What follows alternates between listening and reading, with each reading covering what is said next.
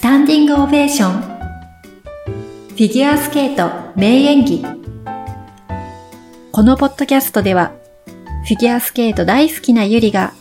スタンディングオベーションした名演技について語ります。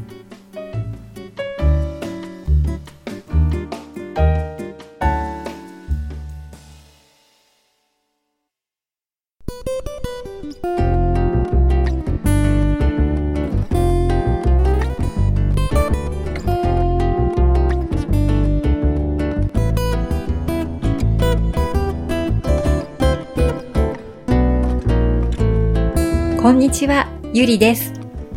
グランプリシリーズの先週は中国大会でした。個人的には中国の男子、ハン・ヤン選手の復活が嬉しかったです。ハン・ヤン選手の一番特徴的なところは、やっぱりトリプルアクセルの飛距離。とにかく遠くへ飛んでいくんですよね。また滑りも綺麗な選手で、シニアに上がった頃からもうショートプログラムでも優に90点台を出してました。将来すごい選手になるぞと期待をしていたものです。その後、怪我などもあってなかなか厳しいシーズンを送っていたことと思います。今シーズンもやっと戻ってきた感じで中国大会でもまだ4回転は入れられていませんでした。でもとても見せるプログラムだったと思います。ショート、フリー、エキシビションすべて見ていて心地よかったです。ハンヤン選手ももう23歳。大人な演技で楽しませてくれるようになりました。今シーズン徐々に調子を上げていってくれたら嬉しいです。そして今週はロシア大会ですね。ちょうどこの収録をしている数時間後にはもうショートプログラムが始まります。宇野昌磨さん注目です。あのフランス大会での不調の後、ステファン・ランビエルさんのもとで練習をされてました。ロシアに入ってから公式練習でも調子が良さそうでしたし、なんと今回はキスクライにステファンが入ってくれるっていうことなので、その、それも一つの見どころかなと思っています。さて今回はそのロシア大会に出場するベテラン選手の過去の名演技をご紹介したいと思います。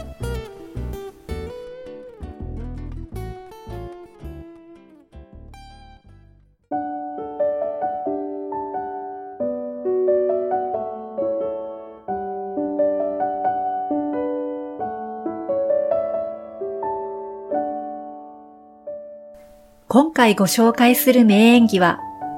チェコのミハル・ブレジナ選手。2010年から2012年にかけて、ショートプログラムで滑った古道です。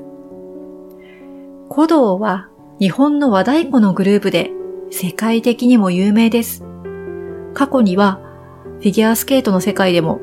カナダのエルビス・ストイコ選手が古道の曲を使ってまして、とても印象的でした。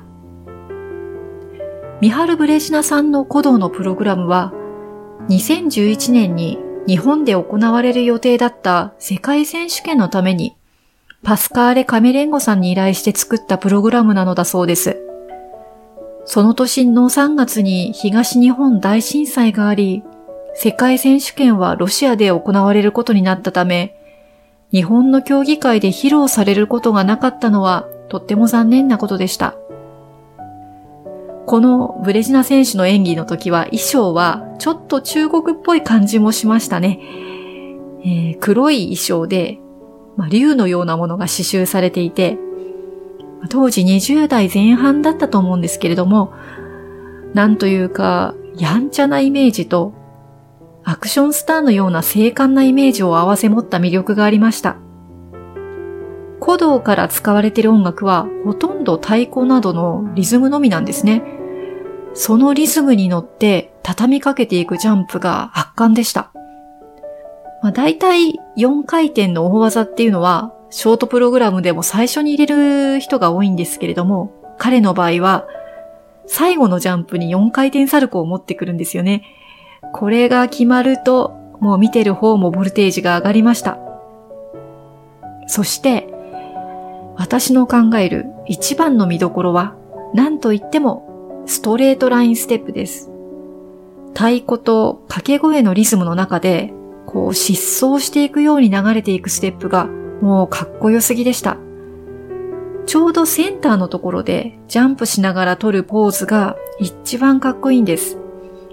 でもこれがなかなか正面からカメラで捉えられなくって、すごく印象的なのに、今過去の動画いろいろ漁ってもですね、実は正面から撮られてる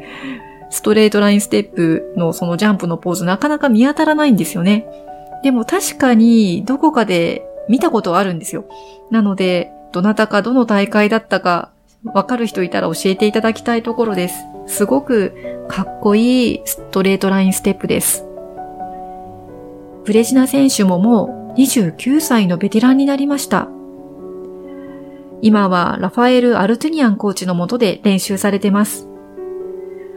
昨年28歳の時にパーソナルベストを更新するなど、まだまだ第一線で伸びていく姿が頼もしいです。昨シーズンのエアギターのプログラムもすごく良かったですよね。まだまだきっと続けてくれると信じて、ロシア大会も見守りたいと思います。